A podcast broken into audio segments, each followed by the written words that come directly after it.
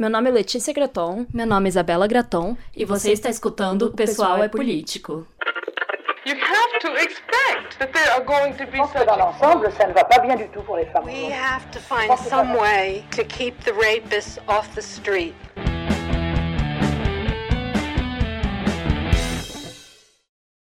Olá, sejam bem-vindas a mais um episódio do Pessoal é Político. E nossa, gente, há quanto tempo que eu não falava isso. Estávamos morrendo de saudades de gravar episódios novos, porque a gente fez aí uma pausa de vários meses. É, foram cinco meses quase. Né? Isso, né? mais ou menos quatro uns cinco, quatro meses sem gravar, sem postar nada, que foi muito necessário. A gente pode até falar um pouquinho, né, depois é, sobre algumas das coisas novas que a gente fez durante esse tempo, né? Como se a gente estivesse de férias 100%. A gente teve as nossas férias ali no final do ano, e depois a gente também fez uma viagem internacional agora, porque, né, ninguém é de ferro.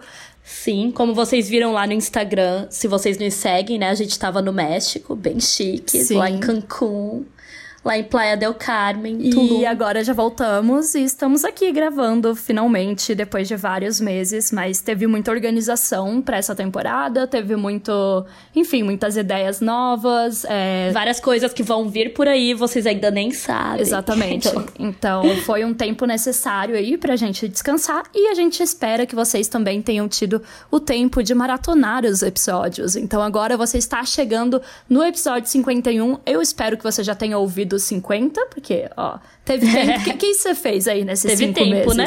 Teve, teve tempo. tempo. Dava, dava pra ter ficado maratonando todos os dias. Então, não dá agora pra vir com, ai, não escutei. não, enfim, brincadeira, gente, mas teve tempo. Teve né? tempo de sobra. Então, isso aí. Gente, é, eu já quero começar esse episódio pedindo desculpas, porque eu acho que a minha voz tá meio meio ruim, tá meio falhando às vezes, assim. Não estou 100%, tô com um pouco de dor de garganta. Não sei o que, que foi. ah, não Corta pra eu no fim de semana na Baticu, no show da Carol Conká. Até sete horas da manhã e Só pegando mais um dia de luta, também. né? Só mais um Só dia mais de um luta. dia de luta aqui. Então, assim, gente, mil desculpas. Eu sei que a minha voz não tá aquelas coisas, vai estar tá meio roquinha, meio falhando às vezes. Mas acho que dá para entender, né? Acho que dá para ouvir. É, agora vocês vão saber diferenciar a Letícia e a Isabela, porque a É. Isabela vai ser com a voz assim, um pouco Com a mais voz rouca. zoada. É. E aí nós ficamos aí vários meses, né, fora do, do ar aqui no podcast. É, nesse meio tempo aconteceram várias coisas. Eu mudei de cidade, inclusive, né? Então tivemos várias mudanças, né? Eu mudei em É, janeiro também, aqui pra né, porque Eu tava Salvador. morando em Joinville e voltei pra Curitiba. É, Letícia voltou pra Curitiba, então agora nós estamos morando em outras duas cidades diferentes, como sempre, né? Separadas aqui, gravando à distância. É, fizemos essa viagem internacional, que foi super legal. Mas agora estamos de volta para fazer a nova temporada e vamos ter muitas novidades. E o episódio de hoje justamente é para falar sobre como vai ser essa nova fase do podcast e também para dar uma introdução sobre os livros que nós vamos falar durante essa quarta temporada. Porque se você nos segue lá nas redes sociais, você já sabe quais são os livros e você já sabe que nós vamos falar de mais de um livro dessa vez, né? Sim. Então hoje a ideia é fazer um episódio mais light, mais uma conversa mesmo. A ideia também é que ele seja um pouco mais curto do que o normal. Não sei se a gente vai conseguir isso, porque a gente sempre fala muito, mas a ideia é trazer as informações iniciais sobre os livros e conversar um pouquinho com vocês sobre essas novidades. Falar um pouquinho também da nossa história com cada um desses livros, porque são três livros que, que a gente já leu em momentos diferentes da nossa vida. Então vai ser bem legal falar sobre isso. E acho que é isso, né, Isa? Tipo, a princípio, isso, dar os informes gerais sobre a temporada e sobre as novidades que vem por aí. E então vamos lá, né? Vamos começar com a pergunta que muita gente estava fazendo lá nas redes sociais e que nós já respondemos no Instagram. Na verdade, quando a gente fala redes sociais, a gente basicamente está falando do Instagram, mas enfim, a gente também tem Twitter. Mas principalmente Instagram. Para quem nos segue lá é arroba o pessoal é político, né? Se você ainda não nos segue, vai lá. E descubra quais são os livros. Não, brincadeira, ele já vai falar agora, tá, gente? Só tipo, aí vai no siga no Instagram. Não, ele já Deu, vai falar. acabou, gente. Cinco Mas minutos o que, de episódio. O que muitas pessoas nos perguntaram depois que a gente acabou a saga, a jornada, né? Todo aquilo que foi o, o, o segundo sexo é Afinal, quais livros nós vamos abordar nessa temporada? Ou qual livro, né? Enfim, quando as pessoas não sabiam que poderia ser mais de um, porque isso é a primeira novidade, né? A gente ainda não fez isso. É, é algo verdade. novo. É a primeira é algo vez. Que, que estamos testando, apesar de, de, claro, a gente já ter falado de vários livros, tipo, quando a gente falava do segundo sexo, a gente mencionava outras coisas que a gente estava lendo e tudo mais, mas a gente sempre seguia só o segundo sexo, né? E agora vão ser três livros. Sim. E para responder essa pergunta, nós fizemos uma votação, porque, né, aqui no Pessoal é Político as coisas são mais ou menos uma democracia. assim como no nosso país. É mais ou menos, eu digo, porque a gente fez uma escolha prévia, é claro, né, dos livros que a gente gostaria de abordar. Até porque existem muitos livros no mundo, né? E existem muitos livros com a temática feminista. Então a gente já fez uma escolha prévia daqueles que a gente gosta, que a gente já leu, com temáticas interessantes, que condizem, né, com o que a gente está sempre falando aqui no podcast. E aí nós selecionamos alguns e nós fizemos uma votação para as pessoas que apoiam a gente lá no Apoia-se com 10 reais ou mais.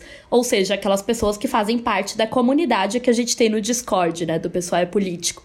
Porque é isso, né, gente? A gente tá sempre procurando novas formas de colocar as nossas apoiadoras ali junto com a gente, trazer elas para mais perto. E nada mais justo de que se você investe num trabalho, você também possa decidir sobre Exato. o que esse trabalho vai falar, né? Claro que a gente é grata por todas as nossas ouvintes Sim. e todo mundo que nos segue e a gente quer saber as opiniões de vocês, mas. É, foi algo que a gente viu que a gente podia entregar para as nossas apoiadoras, né? Até para construir Sim. uma temporada, digamos, que leve em consideração também uh, o gosto delas, né? O que elas querem estudar e... É, claro né? que a gente se importa com a opinião de todas vocês que nos ouvem, claro. Mas essas são as nossas seguidoras que estão mais envolvidas aqui, né, na parada, que, que tem mais contato com a gente. Então, nada mais justo do que pedir a opinião delas. Mas a gente também falou lá no Instagram e várias pessoas comentaram no post mesmo como se estivessem votando, assim, né? Quando a gente perguntou, tipo, qual livro você quer ver por aqui? O que foi super legal, gente. Podem. É, e né, as respostas não, não foram diferentes dos livros que a gente já tinha pensado, na verdade, né? Então não vai diferir muito, assim, do que as nossas apoiadoras é, votaram e do que a gente queria, né? Então, as nossas maravilhosas ouvintes votaram lá no formulário do Google Forms e nos ajudaram a escolher três livros, né? Nós decidimos que três seria um número bom pra gente poder, tipo, conversar sobre as teorias das autoras e o que, que elas falam, o que, que elas têm de parecido, onde que essas teorias convergem e o que, que cada livro expõe, né? Os livros foram Amar para Sobreviver, da autora D.L.R. Graham, O Complexo de Cinderela, da autora Colette Dowling, e o livro Pornland, da autora Gayle Dines, que vocês já estão carecas de ouvir por aqui o quanto a gente gosta desse livro, né? Porque acho que em todo episódio sobre pornografia a gente sempre cita Gayle Dines, ela é maravilhosa e é uma das principais autoras, né, de hoje em dia que falam sobre esse assunto, que estudam. Ela estuda há muitos anos sobre pornografia, então esse livro dela é incrível. E qual foi a nossa ideia, né, por trás dessa escolha dos livros? Bom, vai ser bem diferente dos outros anos, no sentido de que a gente não vai pegar uma obra igual a gente fez com o Segundo Sexo e falar capítulo por capítulo de cada temática do capítulo, seguir a ordem certinha da autora do livro e falar sobre as. como se, igual a gente fazia antes, como se fosse um clube do livro.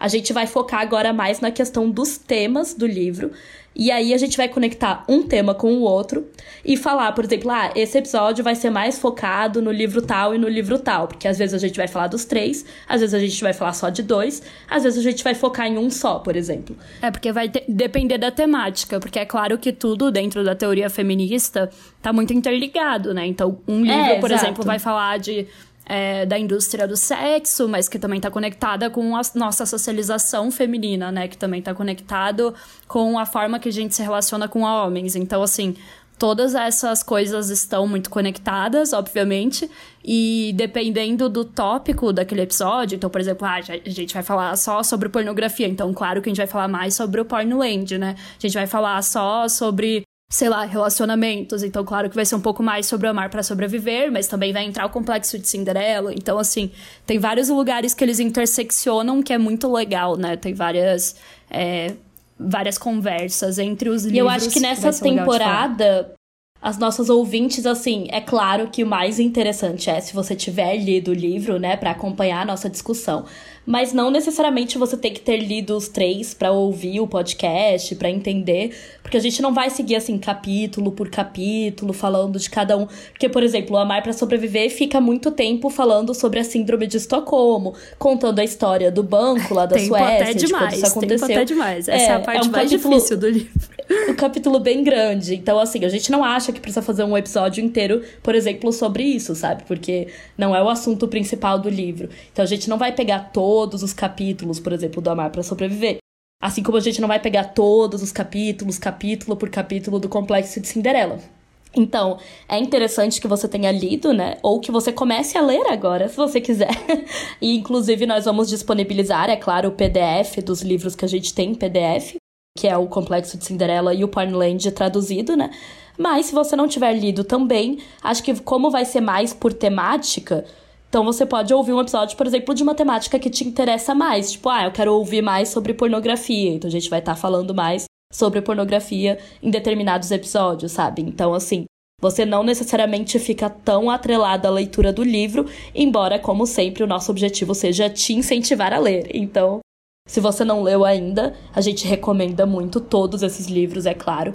É, tem um motivo, né, pra gente ter escolhido, porque a gente ama eles demais e porque são livros muito interessantes. E a própria votação já mostrou que muitas mulheres têm interesse. Então, mesmo que vocês Exato. não tenham votado, eu imagino que elas tenham mostrado o interesse de muitas outras mulheres também, né? Tipo, eu acho que foi uma pequena amostra, mas tá muito dentro do que as nossas é, ouvintes no geral gostam, né? De estudar, de ler. Então, acho que isso Com vai certeza. ser bem legal, assim. É, a ideia então é a gente começar a temporada falando sobre a questão da socialização feminina, que nós já falamos muito nas temporadas passadas também, por conta do segundo sexo, né? Porque tem tudo a ver, obviamente. Então a gente vai voltar para esse tópico, mas trazendo principalmente o complexo de Cinderela, para falar sobre como as mulheres foram socializadas, né, para não tomar as rédeas da sua própria vida, para esperar que um homem tome todas as decisões e a salvem e tudo isso.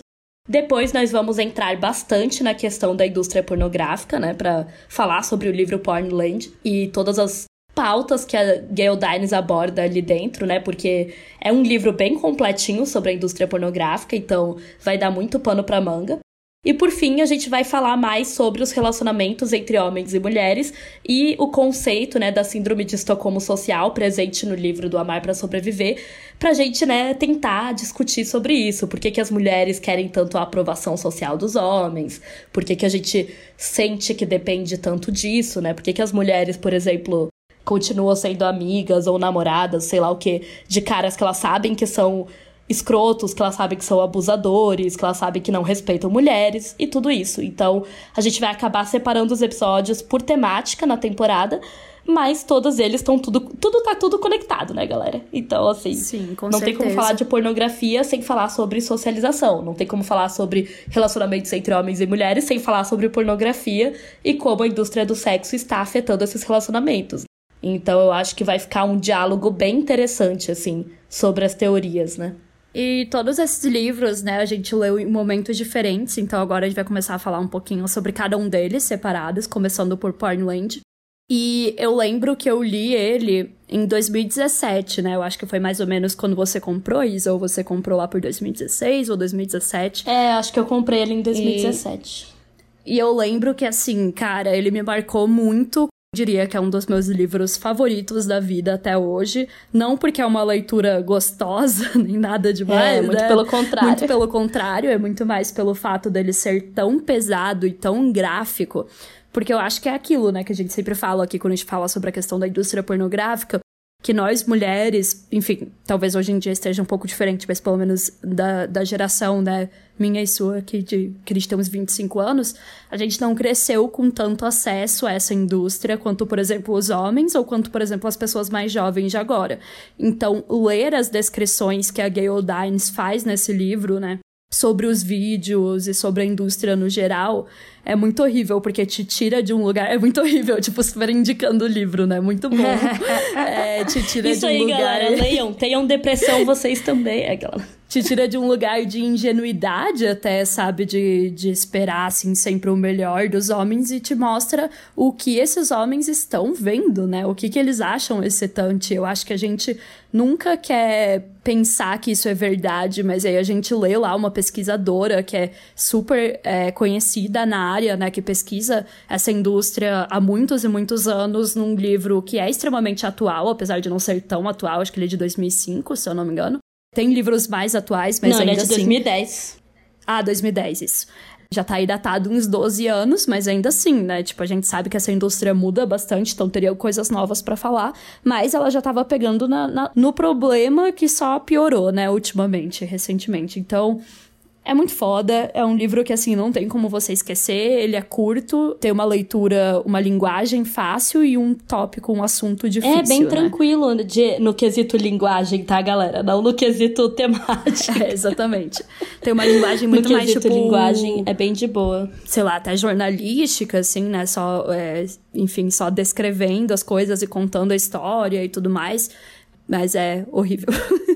enfim, é uma temática muito difícil, assim, mas ele é muito essencial. E na Amazon, a sinopse do livro é. Surpreendentemente, a idade média para ver pornografia pela primeira vez é agora de 11,5 anos para os meninos, e com o advento da internet, não é surpresa que os jovens estejam consumindo mais pornografia do que nunca. Como mostra Gayle Dines, a pornografia de hoje é muito diferente da Playboy de ontem. À medida que a cultura pornô foi absorvida pela cultura pop, uma nova onda de empreendedores está criando pornografia ainda mais hardcore, violenta, sexista e racista. Provando que a pornografia desensibiliza e limita a nossa liberdade sexual, Dines argumenta que a sua onipresença é um problema de saúde pública que não podemos mais ignorar. Ou seja, né, já dá para ver por essa breve sinopse que ele é um livro extremamente interessante. Eu fico triste pensando que eu ainda acho essa idade média relativamente. Tipo, eu acho que hoje em dia pode É, ser até menor. Já tem pesquisas que falam de 9 a 8 anos. Eu acho que Ai, 11,5 foi bem. É, 2010. como eu posso né? dizer? Otimista, né? É, ou 2010, né? Enfim, faz 12 anos já, né? Então, eu honestamente acho que isso tá até piorando. Mas, enfim, é muito Também interessante acho. porque ela fala da indústria pornográfica de uma forma bem atual, né? Ainda assim. E ela leva em conta o contexto de sites como Pornhub e Xvideos e ainda trazendo essa visão histórica de como revistas tipo a Playboy contribuíram para essa popularização da pornografia atual. Então eu lembro que uma das coisas, claro, teve a parte que me chocou muito, principalmente que é quando ela descreve os vídeos e Sim, enfim, ela descreve uns sites horríveis, né? E umas práticas horríveis de pornografia. Que, mas eu lembro que uma parte que me marcou bastante foi essa questão da, da- do histórico da indústria em si.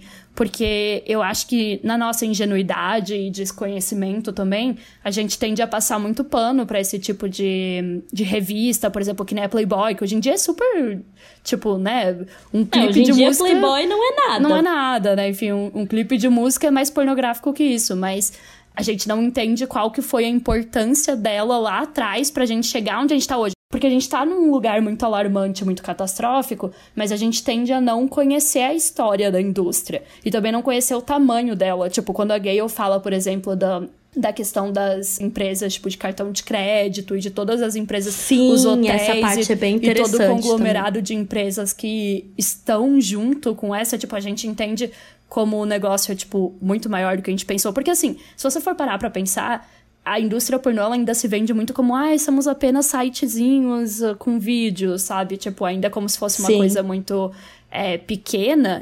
E também tem muito foco no consumidor e, obviamente, nas vítimas, mas dificilmente você vê as pessoas falando de, tipo, os grandes players de mercado, né? As grandes empresas, as empresas que ajudam essas grandes Eu empresas. acho que foi lendo então, esse assim, livro que eu pensei, por exemplo, no quanto hotéis lucram com pornografia. Eu nunca tinha pensado nisso. Como é que ia pensar que um hotel, tipo, óbvio, né, por pay-per-view, por ter nos quartos de hotel que você pode chegar lá e pagar um pay-per-view pra ver para ver pornografia, TV a cabo. Nunca tinha pensado que, que também fazem parte dessa indústria. É tá claro ligado? que hoje em dia talvez muito menos, né? Porque a gente tem muito mais acesso à internet, É, streaming, exato. etc. Mas fizeram parte, eu acho que esse é o ponto, né?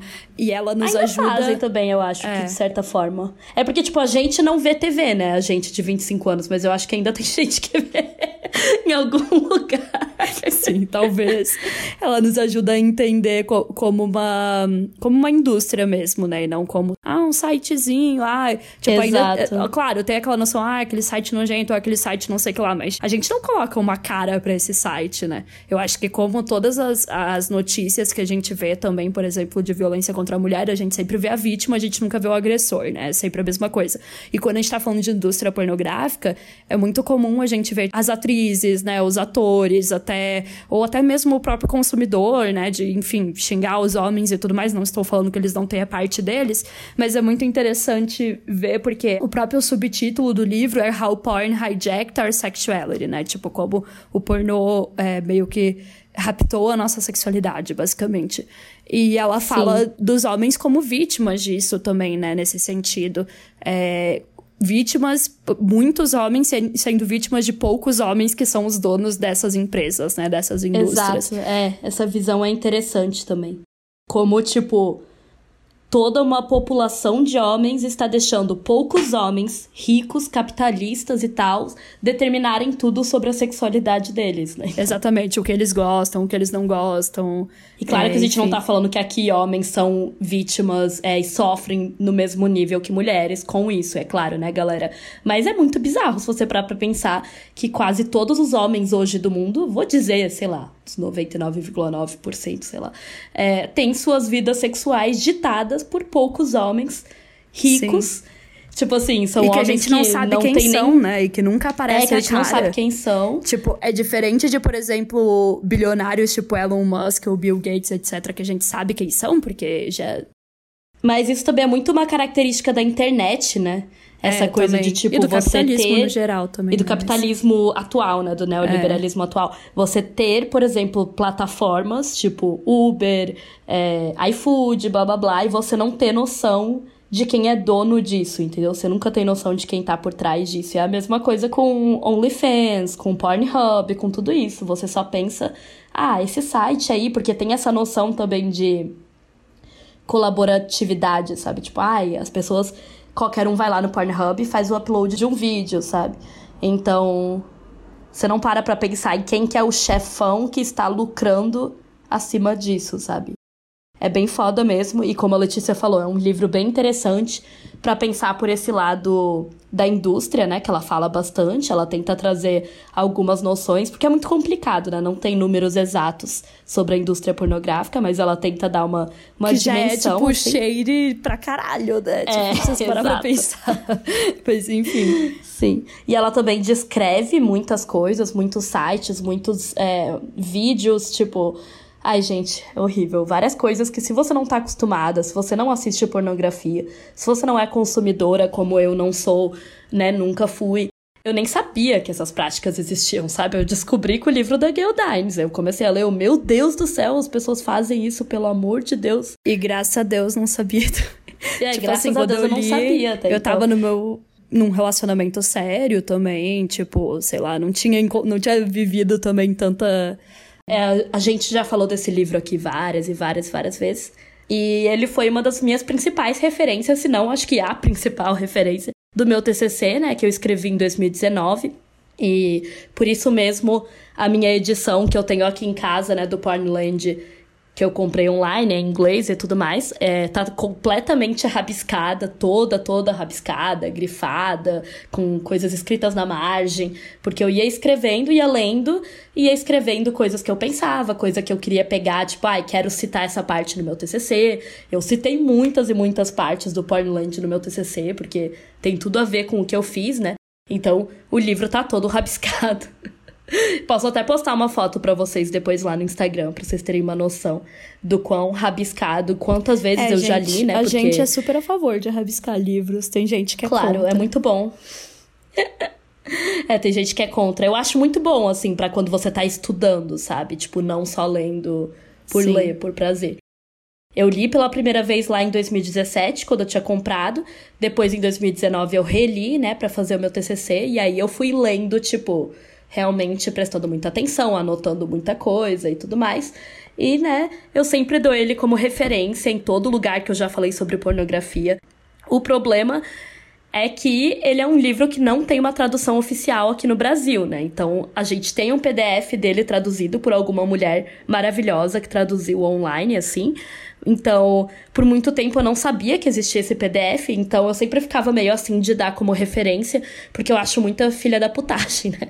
Você chegar, tipo, ai, onde que eu posso aprender mais sobre pornografia, Isabela? Eu falar, então, é nesse livro, só que ele não tem no Brasil, meninas. Tipo. É. E obviamente ninguém é obrigado a saber inglês. É, também, ninguém é obrigado a saber ler Mas inglês. claro que a né? Gayle Dines é uma escritora norte-americana e também o livro é muito sobre os Estados Unidos, né? Sobre a indústria pornográfica dos Estados Unidos, porque é o que ela estuda. Mas claro que também, tipo, é um dos maiores polos, né, gente? Não tem nem comparação, assim. Então, É o maior polo. É, É, assim, o maior assim, polo, né, Tem mudado um pouco também, né, nos últimos anos, por conta de, de leis, né? Eles preferem, às vezes, fazer pornô aqui no Brasil, ou sei lá, no leste europeu, sei lá onde, pra não ter que seguir com tantas leis mas, que tem mas nos Estados segue Unidos. sendo é, estadunidenses é, e fora segue que, sendo tipo, o principal. os donos das empresas, a maioria Estados Unidos, Canadá, eu imagino. Então, É, o Pornhub fica no Canadá, né? Fica em Montreal. Então, assim, é bem norte-americano, tipo assim, não não vá ler esse livro esperando, é claro, que ela vai estar falando sobre, sei lá, a realidade brasileira, mas na verdade ela tá falando de uma realidade global, né? Porque querendo ou não, os caras aqui no Brasil veem o pornô dos Sim, Estados Unidos sim. também, né? Então exatamente. ela tá falando de uma realidade global. E é uma leitura que eu considero, assim, como a Letícia falou, é muito interessante, porque é bem atual, né, de certa forma. Fala, tipo, de pornografia na internet, desses sites como Pornhub, etc. E também porque ele é bem completo no quesito de falar sobre vários problemas que tem na pornografia. Então tem, tipo, um capítulo inteiro só sobre o racismo na pornografia, um capítulo inteiro sobre a questão da pedofilia. Então, assim, ele aborda profundamente todos esses problemas que eu acho super interessante. Além de trazer essa questão histórica, né, como a Lê falou, da Playboy, dessas revistas, pra gente entender como que a pornografia chegou a ser o que ela é hoje, né? Como que ela se transformou nisso que ela é hoje. Então isso é bem legal. Ela mostra como essas três revistas, né, a Hustler, a Penthouse e a Playboy, é, foram meio que, tipo, também tendo um embate entre elas sobre qual ia ficando cada vez mais explícita e mais violenta, sabe? E como elas funcionaram como uma porta de entrada, digamos assim, né, para fazer a pornografia se tornar mainstream. Então é bem interessante, além do, do conceito de cultura pornificada, né, que ela vai falar bastante de que como a gente já falou pornografia várias vezes também aqui, né? é, já falamos várias vezes aqui de como a pornografia se tornou mainstream e também passou para a cultura pop no geral, né? Com relação a, por exemplo, cantoras pop, vídeos, é, videoclipes, filmes, série, tudo isso foi tendo cenas mais explícitas de sexo, mais nudez e tudo mais, enquanto a pornografia foi ficando cada vez mais violenta, né? Então, o que um tempo atrás seria considerado pornografia, hoje é tipo soft porn, assim, no máximo, né? Não é mais pornografia, é pornografia, porque se você pega e vê um clipe de uma cantora pop e ela tá fazendo as mesmas coisas que uma pornografia dos anos 70 estaria exibindo, tá ligado? Então é, existe uma grande mudança cultural aí, que a Gayle também vai falar bastante. Então eu tô muito, muito animada pra trazer esse livro aqui pra vocês em mais detalhes. Bom, o nosso segundo livro, né, o, o outro livro que a gente vai falar, é, vai ser o Complexo de Cinderela, né? Eu lembro que eu li esse em 2021 no Clube do Livro da Livrarista e eu confesso que eu nunca nem tinha ouvido falar desse livro, talvez tipo muito por cima assim, mas tipo não era um livro que nem tava na minha lista de leitura. E eu fui pegar muito de surpresa, assim, eu vi a sinopse dele por causa do clube, decidi comprar. E, cara, foi uma escolha muito massa, né, da Isa, porque ele é um livro que fala muito sobre a socialização, então é muito fácil se identificar com as questões que a autora aborda. Também é bem simples de ler, ele tem uma linguagem bem fácil, assim, é curtinho. E a gente também tem o PDF, né, desse livro. E ter tido a experiência de ler junto com as outras mulheres, né, no Clube do Livro também, foi muito legal. E eu recomendo muito, assim, né? Principalmente se você tá pretendendo acompanhar a gente, eu recomendo que você, por exemplo, se junte com amigas e leia, ou que pelo menos você tenha alguém também com quem conversar e discutir, porque ele gera muito debate. É engraçado porque eu também não conhecia antes do, do clube.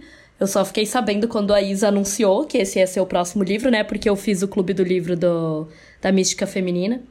E aí depois veio esse e eu falei, pô, interessante, vou fazer esse também do Complexo de Cinderela. Não conhecia essa autora, não conhecia esse livro.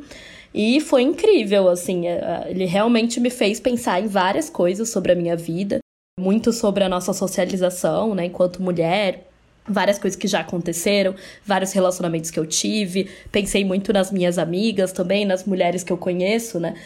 E na forma que a gente vê o mundo, né, mesmo, e as nossas vidas, como a gente lida com as coisas da nossa vida, foi muito interessante. E ter essa troca também com outras mulheres foi incrível. Então eu concordo com a Letícia, assim, se você tiver como ler junto com outras mulheres, ou então ler, né, e vir aqui ouvir os episódios e comentar com a gente nas redes sociais, participar das rodas de conversa, das lives, das coisas que a gente faz, acho que vai agregar bastante. Ou ir lá e, e comprar também o, o, Clube do Livro da Isa, que eu acho que dá para você comprar. Eu não sei, esqueci de checar isso com ela antes. Eu acho que sim, aqui. eu acho que ela transformou Mas em podcast, se eu não me engano. Os, então você pode ter essa experiência também, né, de ver as coisas que ela pontuou sobre cada capítulo, que é bem legal. E para explicar um pouquinho melhor para vocês que não conhecem o livro também, eu vou ler aqui a sinopse, né? A exemplo de muitas mulheres, Colette Dowling foi levada a acreditar que sempre haveria alguém mais forte para protegê-la. Mas com o fim do seu casamento, ela se deparou com uma nova realidade. Agora precisava assumir as responsabilidades sozinha e cuidar de si mesma. A partir dessa experiência dolorosa, Colette descobriu que muitas outras mulheres estavam enfrentando a mesma situação. A maioria delas foram educada de modo a não enfrentar os próprios medos, a recuar diante dos desafios e, como Cinderelas, a ficar sempre à espera de alguém mais forte para sustentá-las e protegê-las. Depois de estudar depoimentos de um grande número de mulheres e consultar médicos, psicólogos e outros especialistas, Colette pôde demonstrar que as limitações à autonomia e à realização plena da mulher não são criadas apenas pelos homens, mas também por elas mesmas. Esse intrigante estudo da psicologia feminina causa ainda hoje impacto sobre muitas leitoras. Muitas se reconhecem Cinderelas ao rejeitar inconscientemente as responsabilidades perante a vida e ao pensar que a solução de todos os problemas depende de encontrar seu príncipe encantado. E é muito legal essa ideia, né? É, não é legal, é assim como a Pornland é triste, né? Horrível. Mas assim, é muito interessante, porque muitas vezes a gente coloca tudo na culpa do patriarcado, né? No sentido de ficar tipo, ah, eu não consigo fazer tal coisa porque, ah, porque os homens não me deixam fazer. E não estou tirando, né, a culpa do patriarcado, óbvio que é. Mas é uma coisa que a gente internaliza também, sabe? Sim, então a autora vai falar total. muito sobre como nós mesmas, muitas vezes, é não que não é tirar a culpa riscos. do patriarcado, né? Entender como o patriarcado, é o patriarcado trabalha de uma a gente forma... assim também. Exatamente, é. trabalha de uma forma muito mais sutil do que a gente acha nesse sentido. Exato essa coisa não é tão eh, direta, sabe? Não é tipo, ah, a mulher não pode trabalhar porque ela é impedida de trabalhar, igual era no passado. Ou tipo, a mulher não pode fazer tal coisa porque ela é obrigada a casar e ter filhos. Não, não é mais, né? Se você quiser nunca não se é casar é tipo nunca alguém ter tem uma arma na sua cabeça e falando que é, se casa não, não é assim, filhos. você está sendo obrigada. Mas existem várias questões mais subjetivas internas, né, coisas que a gente internaliza mesmo sobre tudo isso, sobre a nossa posição no mundo e a posição dos homens. É bem interessante, né, que a autora Colette Dowling vai falar sobre a própria experiência dela, né, de quando ela era casada e quando ela se separou do marido dela. E ela também é psicóloga, né? Então, ela vai trazer essa visão um pouco mais da, da cabeça, da psique feminina mesmo, né? De, do que, que a gente pensa. Ela vai trazer as experiências dela mas que todas nós podemos nos conectar. E o, o livro é de 1980 e pouco, se eu não me engano. E é interessante, porque é uma época em que as mulheres já tinham é, conquistado seus direitos, né, de certa forma, alguns, tipo, votar e etc. Ser considerada minimamente uma cidadã e esse tipo de coisa. Então, é uma reflexão que a gente pode trazer para os dias atuais também. E é bem essencial para quem quer entender melhor sobre a socialização feminina como um todo, né? E os motivos que levam a gente a depender tanto dos homens, mesmo quando a gente não necessariamente precisa, tá ligado? Quando, por exemplo, hoje já podemos ser mulheres empoderadas, independentes, blá blá blá blá blá. Eu acho e que aí... também, é, de certa forma, co co como ela teoriza sobre o complexo em si, ela também humaniza essa imagem da mulher que sente que precisa do homem, porque eu acho que hoje em dia, é, justamente por causa desse discurso que você acabou de falar de ah, somos todas empoderadas e blá blá blá, partiu-se do pressuposto de que, nossa, não, isso não existe mais. Sendo que todas nós temos um pouco disso, porque a gente foi criada para isso, tá ligado? Não necessariamente para ir atrás de um cara, mas tipo, por exemplo, para não se arriscar, para não sonhar, para não tentar coisas diferentes, para ficar sempre ali, sabe, cuidando dos outros, da nossa família, enquanto, tipo, por exemplo, homens são incentivados a, enfim, se arriscar mais, são coisas muito sutis, sabe? Eu acho que tem muito aquela, aquela visão tosca do tipo, ai, a donzela em perigo, a mulher como se a única que estivesse nesse complexo fosse aquela, tipo, super arrecatada do lar, sabe? E na verdade não, porque todas nós passamos por, por, por, socialização feminina, sabe? Em maior ou menor grau, tipo, a gente pode quebrar com isso, mas assim, o ponto dela trazer como coisas que estão dentro da nossa cabeça, né? Do, da forma da gente se comportar, da gente ler o mundo e etc. Sei lá, eu acho que tira também um pouco desse estereótipo que tem muito hoje em dia, sabe? É, eu acho que muitas, muitas de nós acreditamos ser essa, tipo, super, ai, grow boss, independente. Mas como que a gente já seria automaticamente assim, sabe? Só porque a mídia tá vendendo esse estereótipo, é. tipo... Ou só porque as mulheres conquistaram esse direito, é, mas não é tão simples assim, né? Porque tem questões do que a gente pensa da gente mesma, né? Da nossa autoestima, da forma que a, a gente mesma se vê.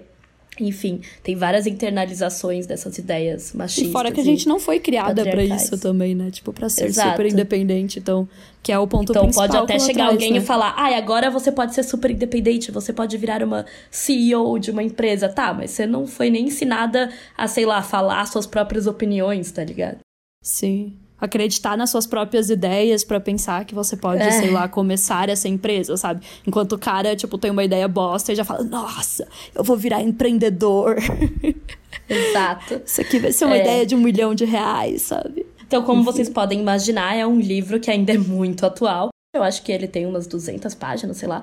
E eu li no Kindle, se eu não me engano, né, com o PDF. Tem o PDF online também, gratuito aí para nós, podemos compartilhar, assim como vamos compartilhar o Pornland, né? E dá para você comprar também, mas eu acredito que hoje em dia só em sebo, assim. Acho que é um livro bem difícil de encontrar. Então. O outro é da Colette eu tinha encontrado em um sebo lá em, em Joinville, mas. Enfim, talvez na estante virtual tenha também. É, talvez lugar. na estante virtual, só não sei se tá muito caro e tal, mas é isso, ele foi traduzido para o Brasil, mas eu acho que não não é mais, sabe? Não tem mais outras edições, ele foi meio que descontinuado, sei lá o quê. Mas tem o PDF, né? E muitas mulheres leem ali no Kindle, no computador e tal, então vocês podem também acompanhar essa leitura que a gente recomenda muito. E por fim, vamos falar do terceiro livro, o que foi o mais requisitado, o mais pedido, o mais famoso de todos. Amar para sobreviver. Sim. Ele mesmo, o Ele queridinho mesmo. de todas as feministas atualmente.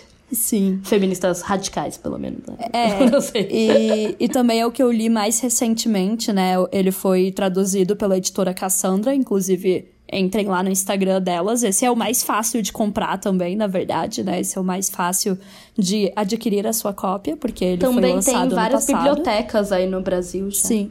Ele foi traduzido ano passado, na verdade, né? Ele é de que ano que ele é? Esse livro? Ele é dos anos 80. É dos anos 80, 70, mas, mas só foi traduzido, aqui. editado, traduzido e lançado no Brasil ano passado.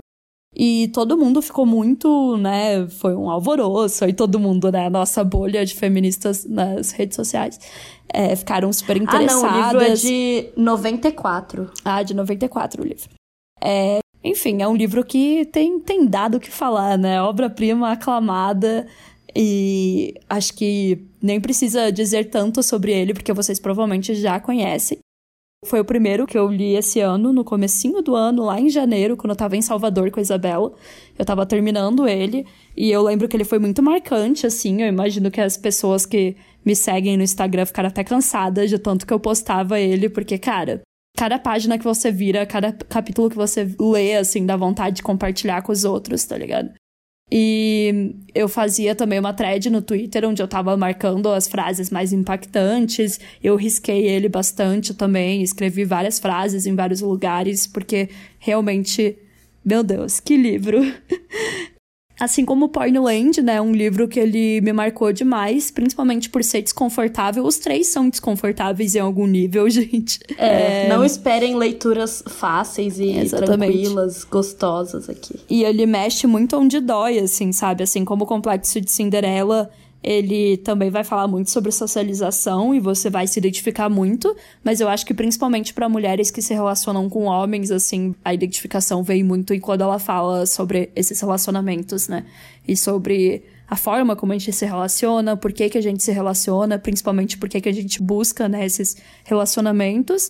E eu acho muito legal também porque ela traz uma visão muito feminista, obviamente, mas não só na teoria, né? Também na questão prática de falar sobre o movimento e sobre a importância né, das mulheres se unirem em, em movimentos e, enfim, mudarem essa realidade, porque o final dele é, na verdade, bem positivo, assim. Eu acho que vai ser um bom livro pra gente terminar a temporada porque ela traz várias formas que a gente pode romper, né, com a síndrome de Estocolmo social, que é o que ela vai falar, né, que é o que as mulheres sofrem na sociedade. Então eu acho isso muito massa, porque por mais que todos os livros sejam desconfortáveis e sejam sobre assuntos pesados, ele também consegue trazer uma meio que uma solução no final, né? E não só apontar os problemas e destrinchar os problemas e a raiz dos problemas. Ela também fala sobre coisas que já estão sendo feitas também. Inclusive, no dia 8 de março, a gente fez um post com essas soluções, né, que ela traz no livro. Então, não é spoiler, gente. Se vocês quiserem ver, tá lá no Instagram. Obviamente, a gente vai nos aprofundar mais nisso no final da temporada. Mas, sei lá, é muito massa, assim, porque ela também termina de uma forma bem potente, assim, o livro. Bom, a sinopse oficial, né, que tá no site da editora Cassandra, diz: Em 1973, dois homens invadiram um banco em Estocolmo e fizeram quatro reféns, o impasse durou cinco dias e o comportamento dos reféns surpreendeu as autoridades suecas e o público que acompanhava pela TV. Porque os reféns pareciam gostar dos criminosos? Porque não fugiram quando tiveram oportunidade? Porque os reféns eram hostis com as autoridades que negociavam sua libertação? Porque se esforçavam para proteger os assaltantes? O afeiçoamento do refém ao sequestrador passou a ser chamado de Síndrome de Estocolmo e o fenômeno continua fascinando curiosos até hoje. Na contramão dos que se indignam com o comportamento das vítimas, Graham defende que o papel da Síndrome de Estocolmo é ajudar reféns a sobreviver. Com a vida nas mãos do sequestrador e não vendo como escapar, a melhor estratégia é adotar a perspectiva dele e conquistá-lo. Se ele gosta de você, é menos provável que ele te mate. A autora examina literatura sobre reféns de sequestro, prisioneiros de guerra, membros de culto, prostitutas controladas por cafetões, vítimas de violência doméstica e incesto e propõe uma teoria universal do abuso interpessoal crônico baseada no conceito da Síndrome de Estocolmo. Conhecendo as estatísticas de violência masculina e sofrendo com isso diariamente, porque as mulheres amam os homens, porque não fogem quando têm oportunidade, porque a maioria das mulheres é hostil ao movimento que luta pela liberdade das mulheres, porque se esforçam para proteger os homens. Com base em experimentos psicológicos sobre as diferenças entre os sexos, Graham conduz a leitura numa jornada emocionante e desafiadora, explicando a lógica por trás dos comportamentos femininos e promete mudar para sempre a maneira como encaramos os relacionamentos entre homens e mulheres. Enfim, essa sinopse já é, tipo, é, super foda. É muito foda, porque ela tenta responder aquela pergunta que todas nós já nos fizemos em algum momento, pelo menos todas nós que já nos relacionamos com homens. Se os homens são os nossos opressores, se eles nos tratam tão mal, se você pesquisa na internet e encontra 10 milhões de notícias de feminicídio, de relacionamento abusivo, de estupro marital, de estupro de namorado com namorada, por que raios a gente continua se relacionando com eles? de forma romântica, né? E sexual e tal. Por que, que a gente continua procurando neles parceiros para nossas vidas quando né, todas as estatísticas nos mostram que o principal lugar, o mais perigoso para todas as mulheres é a própria casa, são os relacionamentos amorosos e afetivos com homens, sabe? Então, ela tá tentando responder isso, gente. Sim, e é muito interessante, porque se você pensa, e é uma coisa que eu já, já. Mesmo antes de ler o livro, eu sempre pensava, né? Isso que a Isabela falou realmente. Mas quando você para pra pensar até na questão instintiva animal, você tem um animal que sempre mata o outro, que sempre é, deixa o outro em perigo, ele não vai correndo para ele querendo ser protegido por quem literalmente mata ele se é o caçador que está dizimando a espécie dele, como é o nosso caso com mulheres em relação aos homens, né, em relação ao feminicídio, por que, que a gente vai correndo para eles achando que eles vão nos proteger e querendo um relacionamento com eles, né? Então é muito né, foda. Gente? A gente sabe que você já se questionou isso também em algum momento. Em algum se momento. você é hétero ou bi. E, e, mais do que isso, né? Também colocando os homens tão no centro da nossa vida, sendo que todas as estatísticas nos mostram que eles são, né, horríveis com a gente. Que, que, a maioria que isso deles, é extremamente né? Não tô falando todos, né? mas vocês entenderam, né, pessoal? É muito aquela coisa da analogia que as pessoas fazem quando alguém fala, ai, não todos os homens. Daí alguém fala, tá, nem todos os tubarões, mas nem por isso eu vou lá nadar com um tubarão numa boa. Sendo que, na verdade, nadar com um tubarão, estatisticamente, é mais tranquilo. Exatamente. Tem isso também. Eu li esse livro no fim do ano passado. Inclusive, eu terminei de ler ele é, no último dia do ano, de 2021. Temos ótimas fotos, né, nossas na praia, na piscina com eles. Fizemos toda uma sessão de fotos. Sim. Todas essas Porque fotos que vocês é veem aí no Instagram. né? Arrasaram. Porque a capa é linda, maravilhosa. A editora Cassandra arrasou. Elas são maravilhosas. E, e, a gente tirou várias fotos, né, com esse livro. A gente fez sorteio dele também no fim do ano. Porque é um livro que, sério, gente, todas as mulheres deveriam ler. Todas. Devia ser assim. Assim que você começar a ler, toma aqui um exemplar. Ai, É que triste, tristeza, mas mas, é é verdade. verdade. E tava todo mundo fazendo propaganda desse livro na internet, né? Tava todo mundo, não, porque Amar para Sobreviver, esse livro maravilhoso. Quando a gente foi pra Floripa lá em outubro, a Isa fez tanta propaganda dele pra gente também. E tantas outras mulheres na internet, né, estavam falando sobre como esse livro é incrível, que eu estava doida para ler. Aí eu comprei o exemplar, fiquei super feliz quando chegou, já comecei a ler na hora, fiquei super animada. E não decepcionou, né? Prometeu decepcionou. e cumpriu, entregou. Entregaram tudo e, e muito mais. E você vai levando vários e vários tapas na cara, né? Você fica pensando. Todos eles são, tipo, leituras muito pesadas e muito transformadoras, assim, porque falam de uma forma muito profunda sobre o que é ser mulher na nossa sociedade, sabe? O que é ser socializada como mulher, tudo que a gente passa, a relação que a gente tem com os homens também, que é muito complexa, sabe? Então, tanto esse quanto o Complexo de Cinderela, por exemplo, né, vai falar muito sobre isso, o que a gente espera dos homens, né, as relações entre os sexos, né, de amor e de afeto e tudo isso, quando nós nos relacionamos de forma afetiva com eles. Então, cara, esse livro dá muitos tapas na cara. Vai falar sobre heterossexualidade, sobre heterossexualidade compulsória, sobre feminilidade, várias questões. E sobre a síndrome de Estocolmo social, que é um conceito muito interessante, que é a primeira vez que eu ouvi falar foi lendo esse livro. Inclusive, eu nem conhecia essa história da origem da síndrome de Estocolmo, né? Do, do banco. É claro que eu já tinha ouvido falar, né? Porque acho que todo mundo, em algum momento, já ouviu falar sobre o termo síndrome de Estocolmo. É, mas ele E também é tem- muito mal compreendido também, né? Eu acho que é É, um pouco sim. do que fala ali na sinopse. Eu acho que as pessoas sempre entendem automaticamente. Até no La Casa de Papel, né? Tem essa zoeira que o nome da Estocolmo é, é da personagem que se apaixona por um dos assaltantes, tá ligado? Mas não é exatamente isso, né? Tem muita. E tem muita gente que julga também as vítimas, né? Que passam por isso que Super, ela vai sim. fazer um paralelo, obviamente, com julgar as vítimas de abuso, por exemplo, né? Com a, a vítima que tá num relacionamento abusivo, que é que sofre violência doméstica, etc. Então, cara, é muito interessante. Eu nunca tinha pensado em utilizar a síndrome de Estocolmo pra descrever a relação que a gente tem com os homens. E depois que você lê esse livro, você fala: caralho, velho, como que eu nunca tinha pensado nisso? Tava na nossa frente a hora toda. É 100% essa dinâmica, sabe? De você se afeiçoar àquele que é o seu agressor, que é o seu opressor, porque você quer viver, porque você quer sobreviver. Porque você acredita que se você se afeiçoar a ele e ele gostar de você, ele vai te tratar melhor, né? É bem interessante, ela discute questões como é, o cavalheirismo, né, dos homens, quando os homens são bondosos com as mulheres. E aí a gente, enfim, a gente vai entrar nessas questões durante a temporada e vocês vão ver o que a gente tá falando. Mas assim, é um livro que depois que você lê, você fica. Meu Deus, ela explicou toda a minha vida, sabe? Ela explicou toda. Todas as nossas e esses, relações. E tipo... esses três juntos vão fazer a sua cabeça explodir. Porque Exato, basicamente. Eu acho que a gente é tem um, um, trio aqui muito poderoso. Sim. E todos eles, de certa forma, também bebem da teoria da Beauvoir, né? Então isso é muito forte também. Isso é muito massa, porque são obras mais contemporâneas, então um é de 80 e pouco, o outro é de 90 e pouco, o outro é de 2010, né?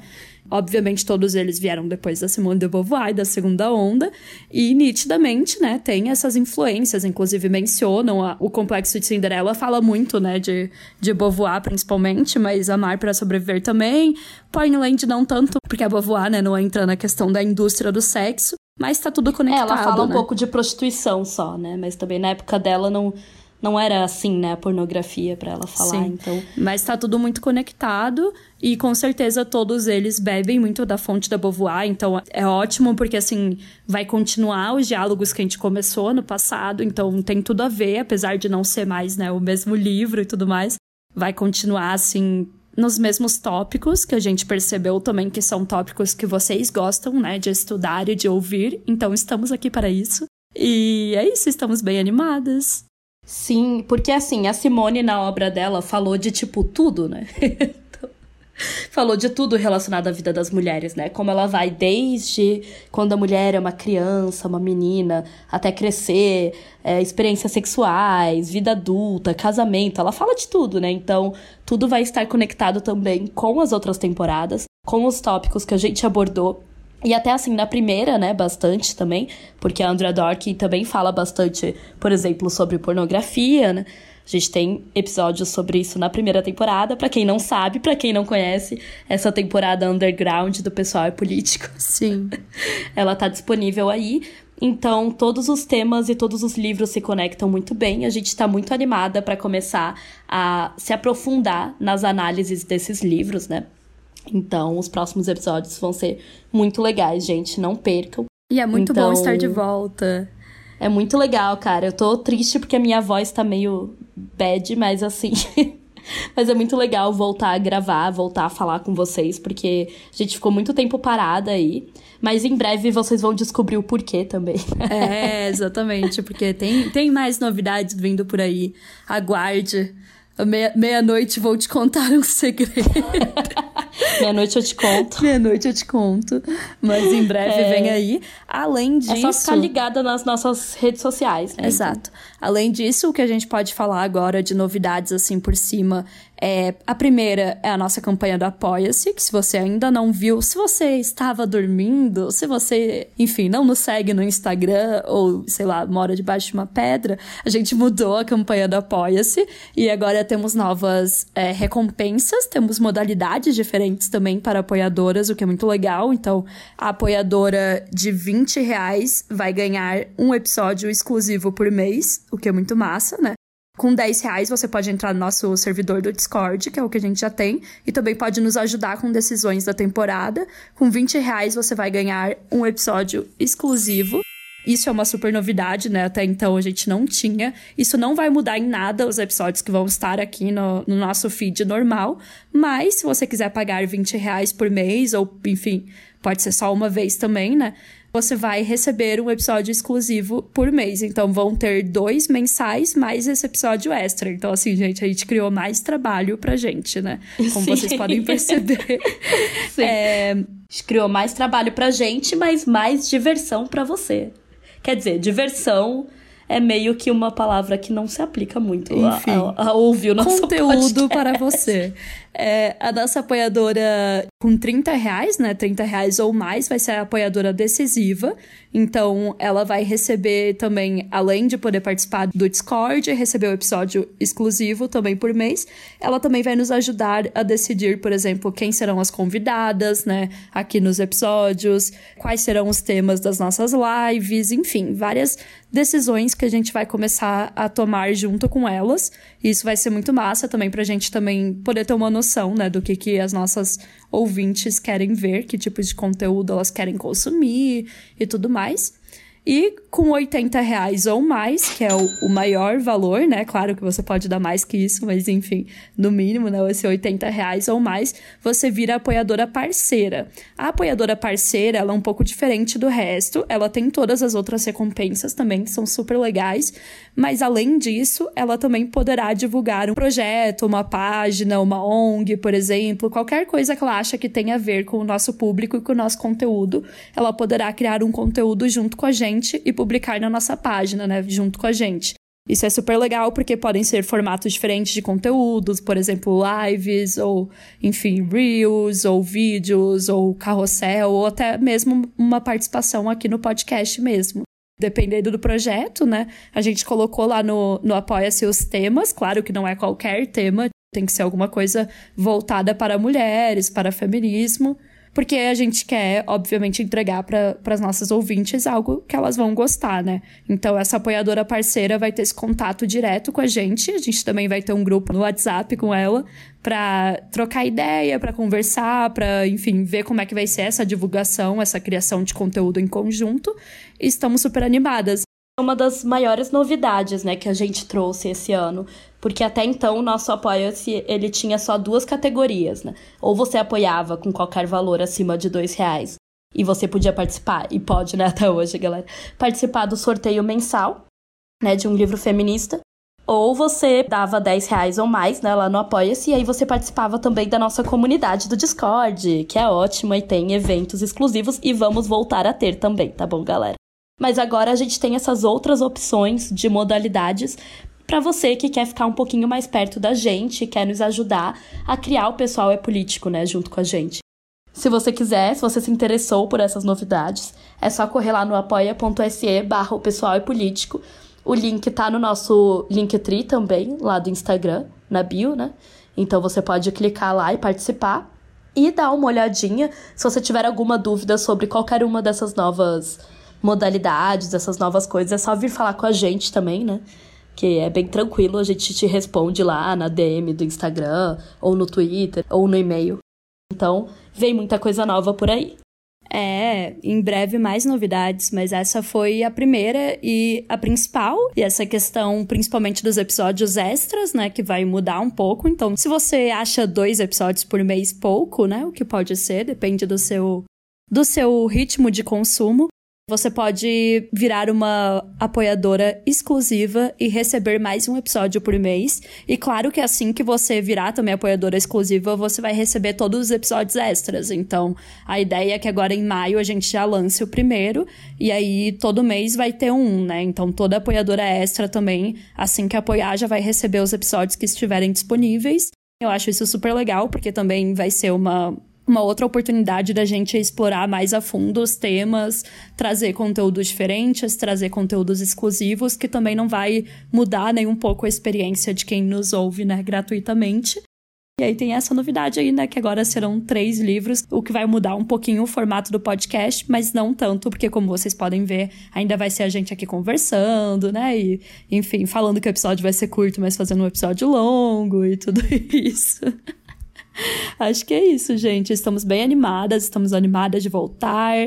É um trabalho que dá trabalho, mas que a gente gosta muito e a gente fica super feliz de continuar assim e de conseguir trazer aí novidades para vocês. É isso, estamos de volta e fiquem ligadas aí nos próximos episódios, nas novidades lá nas redes sociais.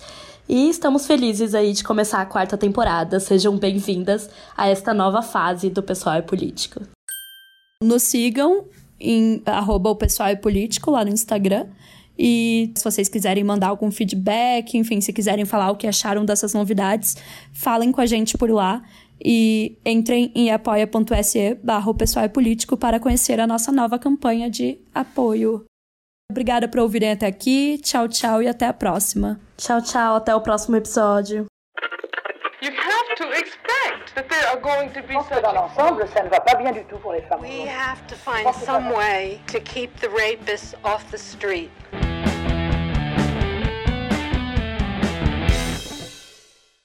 O Pessoal é Político é produzido e roteirizado por Isabela Graton e Letícia Graton. A trilha sonora é da Letícia Bergamin, a edição é feita pela Raissa Toledo e a identidade visual do podcast foi desenvolvida pela Manuela Elon.